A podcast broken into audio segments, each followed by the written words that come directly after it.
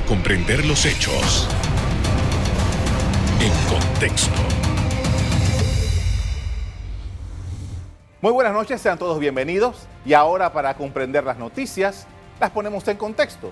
En los próximos minutos estaremos hablando acerca de la actualidad del coronavirus en Panamá y el mundo y las perspectivas que existen. Estamos en contacto con el doctor Néstor Sosa, infectólogo y exdirector del Instituto Conmemorativo Gorgas de Estudios de la Salud.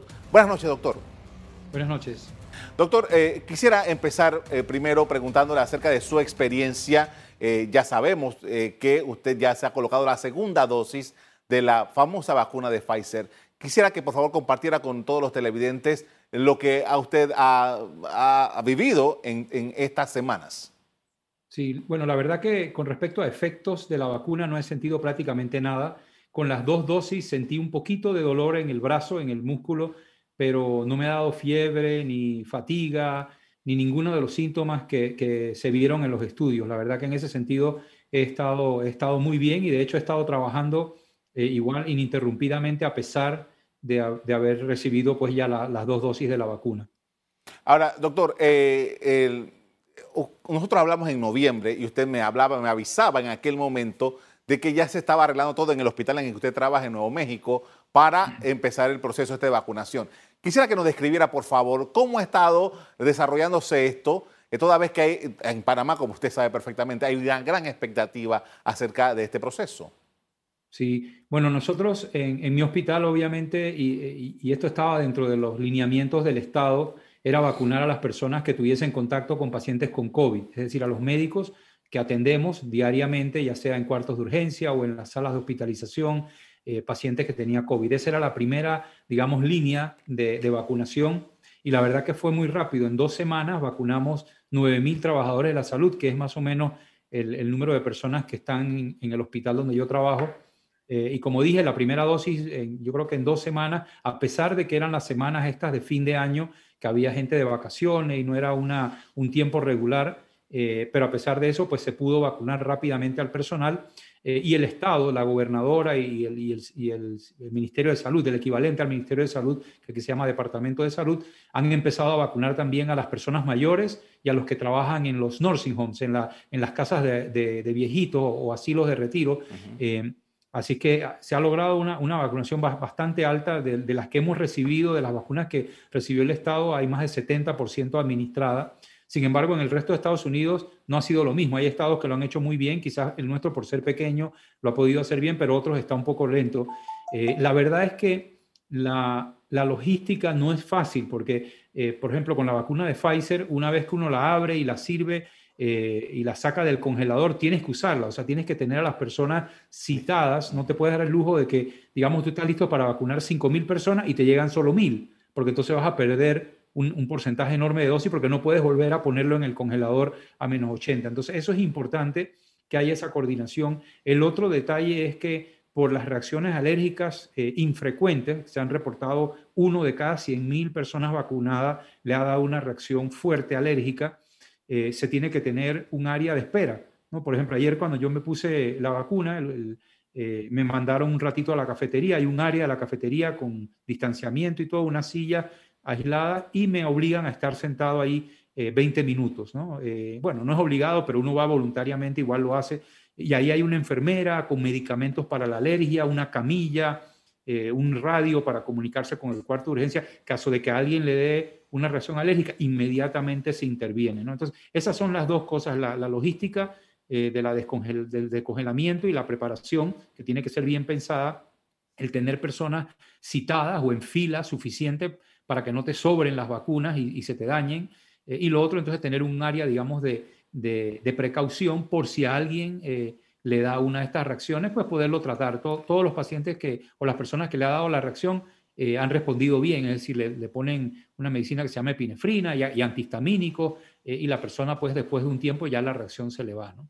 Doctor, yo he estado leyendo en ciertos niveles aquí en Panamá que hay una, algo, se está repitiendo mucho los comentarios de que, por ejemplo, en la Florida existe la posibilidad de que las personas mayores de 65 años puedan ir a un comercio, a una, farmacia, a ponerse la vacuna y la venden, creo que cuesta 65 dólares, no recuerdo bien el, precio, pero eh, eh, y algunas personas hablan de, viajar a la Florida para eh, vacunarse antes de, antes de que llegue a Panamá.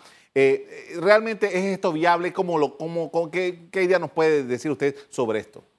Sí, bueno, yo, yo realmente no sé qué restricciones tiene la Florida. Sí he visto los reportajes de personas mayores haciendo filas, filas larguísimas de, de ocho horas, personas que incluso pernoctan en estas filas para poderse vacunar al día siguiente. Eh, cada estado es un poco diferente. Yo, yo lo que deben estar seguros, si alguien va a ser así, va a ser eso de Panamá, tiene que estar seguro de que en efecto la va a poder recibir. No vaya a ser que le pidan, por ejemplo, la licencia de conducir, que es como la cédula aquí, o le pidan un documento de residencia en Florida y de repente la persona no es residente, no se la ponen. Así que viaja y hace la fila por gusto. Habría que estar bien seguro de eso porque porque no creo que sea tan fácil. Hay una gran demanda, obviamente. Florida es un lugar donde mucha gente de aquí de Estados Unidos se, se retira, así que hay muchas personas arriba de 65 que seguro están deseosos de conseguir la vacuna. Entonces yo, yo les recomendaría eso, que tuviesen cuidado antes de hacer algo así, cerciorarse de que sí se puede siendo panameño, no siendo residente o ciudadano americano. Doctor, eh, la situación eh, eh, de las nuevas vacunas que eh, ya, ya, Pfizer va, está andando a todo vapor, pero hay unas nuevas que ya están entrando en el proceso, ya las han aprobado. ¿Eso cómo va?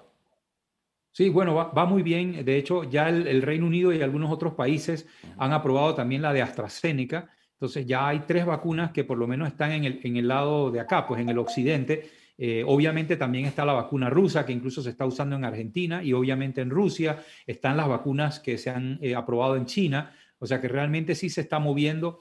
Creo que en unos días eh, Johnson Johnson va a presentar sus datos a la FDA y va a solicitar la autorización de emergencia. Ellos ya concluyeron sus estudios fase 3 hace ya un tiempito y me imagino que están preparando los informes para la, para la evaluación por la, por la Agencia de Drogas y Alimentos, como hizo Moderna y como hizo Pfizer. Así que sí se está moviendo la, la, digamos, los estudios. Yo creo que próximamente vamos a tener quizás la de Johnson y Johnson sumándose a la de AstraZeneca, Pfizer y Moderna. Eh, y por ahí también hay una de proteína que se llama Novavax, que también está, digamos, terminando su, su fase 3. Eh, así que yo creo que sí, que los próximos entre 3 y 4 meses vamos a ver quizás una o dos eh, vacunas adicionales que se van a sumar a las tres que ya, que ya se están utilizando en, en, diversos países. Y Panamá obviamente pues va a obtener las que contrató y además de eso las que se consigan a través de la OMS o el mecanismo este que se llama COVAX, que también garantiza a muchos países eh, un, abastecimiento de vacuna, obviamente un poquito más tardío, ¿no? Eso ya será de la mitad del año para adelante, pero por ahora lo que se ha hecho con, contrato directo con las compañías, ¿no? Con esto vamos a hacer una primera pausa para comerciales. Al regresar, seguimos analizando el impacto de la enfermedad COVID-19 en Panamá y su evolución en nuestro entorno. Ya volvemos.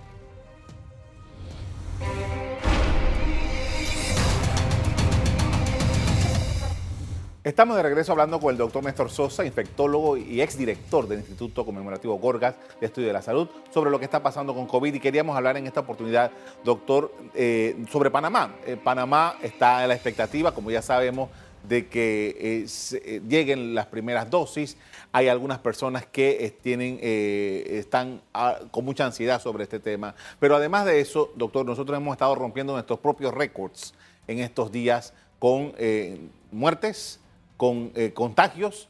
Eh, las autoridades de salud en el día de hoy han eh, expresado nuevas condiciones, restricciones, han abierto de una manera, en fin, Panamá está rumbo a tener un año muy complicado en esta, en esta materia. ¿Cómo lo ve usted, doctor? Sí, yo creo que es importante recalcar que a pesar de la esperanza que nos dan las vacunas, el efecto de la vacunación masiva no se va a ver por varios meses, por, por el mismo mecanismo digamos, eh, de, relativamente lento de cómo uno va obteniendo las vacunas y cómo se van administrando. No se puede vacunar a todo el mundo eh, porque no se tienen las vacunas, ni los países como Estados Unidos, Inglaterra, que son los productores de muchas de estas vacunas, han logrado eso. Y de hecho, por ejemplo, Inglaterra está ahora mismo eh, con Estados Unidos y Panamá peleando por los primeros lugares, desafortunadamente, en número de casos. Entonces, lo que quiero decir en realidad es que, aunque es totalmente legítimo el deseo de tener la vacuna. Hay que darse cuenta que mientras tanto, mientras se vacuna un porcentaje alto de gente, tienen que seguirse las medidas de precaución, es decir, la mascarilla, la careta, el distanciamiento social, el evitar aglomeraciones, lo que hemos estado repitiendo, porque realmente los científicos, los expertos, epidemiólogos que analizan esto, eh, sugieren que se va a requerir entre un 70 a 80% de las personas de un país vacunado para que haya un impacto sostenido en la pandemia. Entonces, eh, yo creo que mientras tanto, mientras eso se logra, que será muy avanzado el 2021, tenemos que con las medidas para, evitar eh, que más personas fallezcan, más hospitalizaciones, estas prolongadas y sufrimiento de las familias. ¿no? Eso, desafortunadamente, la, vacuna no va a ser como un switch que llegó la vacuna y ya se acabó el coronavirus. ¿Qué va? Eh, eh, desafortunadamente hay que seguir peleando con todas las herramientas que se tienen hasta que tengamos un porcentaje muy alto de, personas vacunadas, asumiendo que la gente obviamente quiera vacunarse, porque obviamente también hay personas que, que ya dicen que no se van a vacunar o que no quieren. Afortunadamente yo creo que en Panamá son los menos, eh, en comparación con otras culturas que la gente tiene un poco más de, de recelo a las vacunas, pero igual hay que seguir con las medidas por un buen tiempo, desafortunadamente. Yo sé que la gente no quiere oír eso, pero, pero es la realidad, si no se van a seguir muriendo panameños todos los días. Eh, doctor, eh, eh, todo esto de la vacunación es esperanzador, pero están justamente en el momento en que hay unas cepas que los investigadores dicen que le da mucha más velocidad al contagio, que, el, que le imprime una, una mecánica diferente. ¿qué, ¿Qué sabemos sobre esto? Sí, Sí, efectivamente, desde más o menos de septiembre empezaron a detectar en el Reino Unido eh, y poco después también en, Sudáfrica eh, una, una, variante o, linaje del virus que en efecto con los análisis que han hecho especialmente en el Reino Unido eh, se demuestra que se transmite más eficientemente. Y esto muchas personas me han preguntado, ¿cómo, cómo así? Bueno, sencillamente si por ejemplo si, un, si el virus normal, el virus digamos que está circulando ahora mismo, si, a ti te da, tú contagias digamos a dos personas, ¿no? Una persona contagia a dos, al ser más transmisible, con esta variante nueva, una persona contagiaría a tres o a cuatro. Eso es lo que significa okay. que sea más contagioso. Por ejemplo, esa diferencia entre uno, uno contagia a dos, uno contagia a tres, es un 50% más de contagiosidad, que es precisamente lo que se ha observado con esta, cuando tú multiplicas eso por la cantidad de gente, si tú tienes mil casos en el día, bueno, al final del día vas a tener esos mil, pueden infectar a dos mil o a tres mil. Entonces, con esta cepa, en lugar de tener dos mil nuevos, vas a tener tres mil nuevos. Eh, por eso que es muy eh, preocupante. Afortunadamente, no hay ninguna evidencia, primero, de que las vacunas no funcionen, así que eso es importante por ahora, muy importante. Lo segundo es que las mascarillas, la careta, el distanciamiento, obviamente funcionan. Es más, tienen más importancia porque, porque hay que evitar, evitar precisamente el estar eh, cerca de una persona que tenga esta variante para que lo infecte.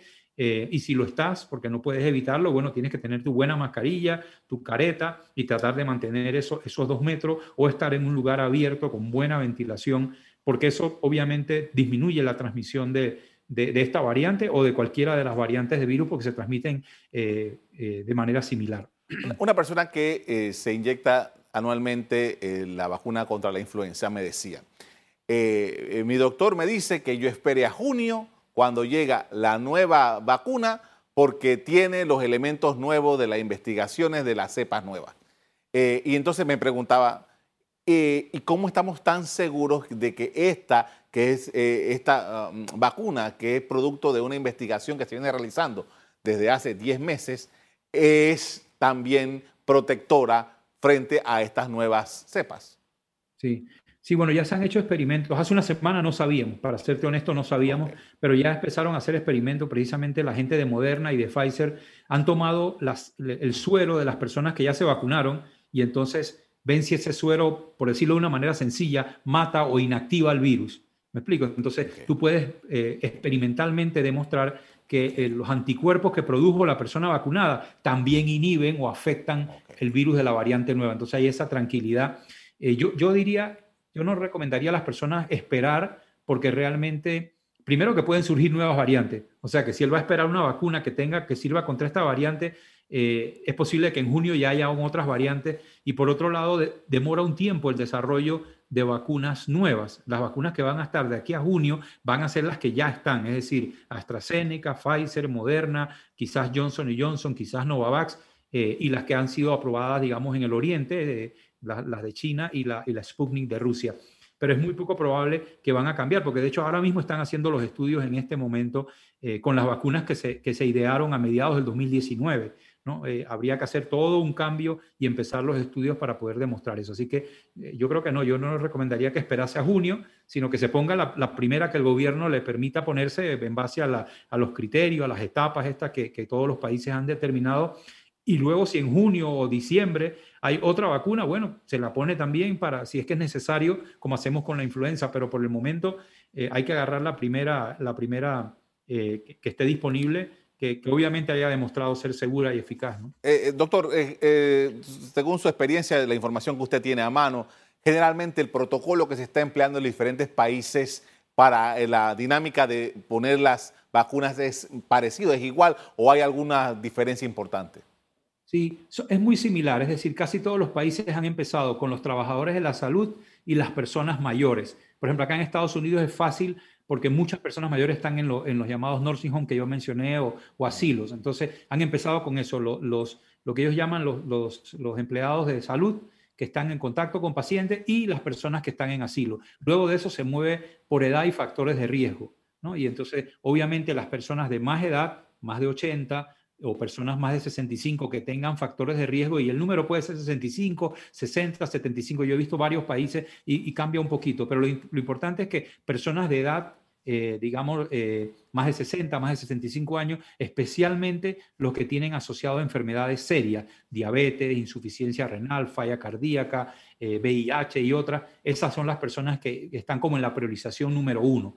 Donde hay mucho, mucha variación es en las personas, por ejemplo, como policías, maestros, eh, personas de SINAPROC. Hay países que los están vacunando un poquito más tarde, porque muchas de esas personas son jóvenes, la gran mayoría son jóvenes, y si hay un policía mayor, pues él está en los grupos más tempranos. Entonces, y esas personas jóvenes, pues en general tienen un cuadro menos letal, menos grave, entonces tú prefieres, digamos, tratar a las personas que tú, que tú sabes que si le da tienen una, una, posibilidad de morir de 25%, de 20% a una persona de 20 años que tiene 0.01% de posibilidades de morir. No es cero, no es cero, pero es muy baja. Entonces, esa es la priorización, yo creo que en base a exposición, en el caso de los trabajadores de la salud, y en base a riesgo de morir, que es el segundo aspecto. Y lo tercero, obviamente, sería cuán importante es para la subsistencia de un país. ¿no? Por ejemplo, aquí eh, en, Estados Unidos los trabajadores de los supermercados, por ejemplo, eh, la gente que trabaja en agricultura se consideran esenciales porque si no hay agricultura y no hay supermercados no hay comida. Entonces esas personas van antes que un joven que trabaje, por ejemplo, qué sé yo, eh, de otra profesión que no, que no dependa, digamos, la alimentación o la vida de las personas. Todas las profesiones son importantes, pero hay cierta priorización. Con esto, doctor, vamos a hacer una segunda pausa para comerciales. Al regreso, seguimos poniendo en contexto diferentes elementos en esta lucha contra la pandemia por COVID-19. Ya regresamos.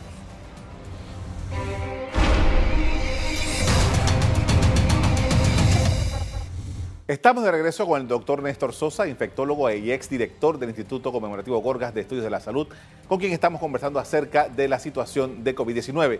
Doctor, en esta oportunidad quería preguntarle, ya eh, hemos visto varios casos de personas que les dio COVID eh, hace 6, 7, 8, 10 meses y que han repetido.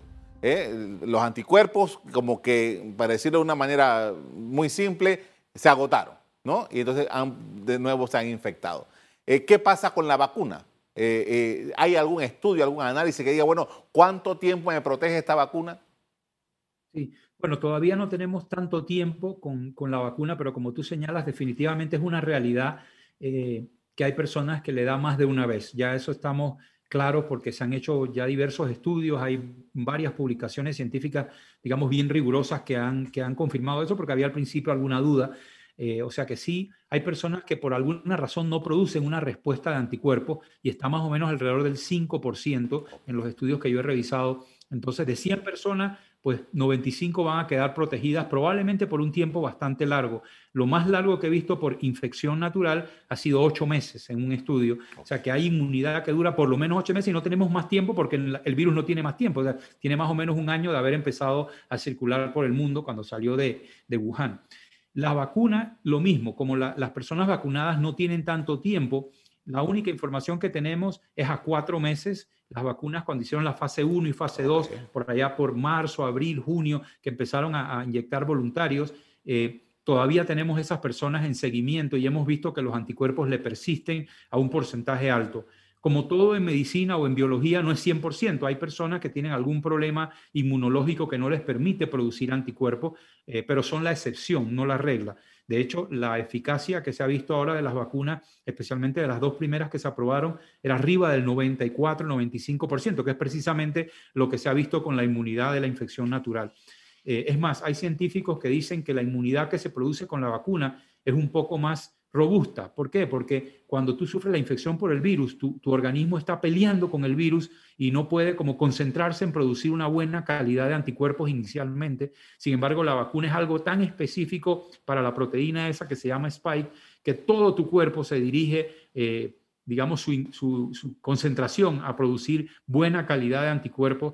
Eh, y eso es lo que se ha visto, que, que muchas vacunas, para sorpresa de muchos, confieren una protección incluso mejor que la infección natural eh, así que tenemos confianza de que por lo menos dure, eh, con que dure un año la protección, dos años, estamos bien porque nos ayuda a salir de la pandemia y si es necesario ponerse, digamos, un, refuerzo como hacemos con influenza cada año, cada dos años, cada cinco años, como el tétano, bueno, lo hacemos, pues ni modo, habrá que, que revacunarse a los cinco años o a los tres años.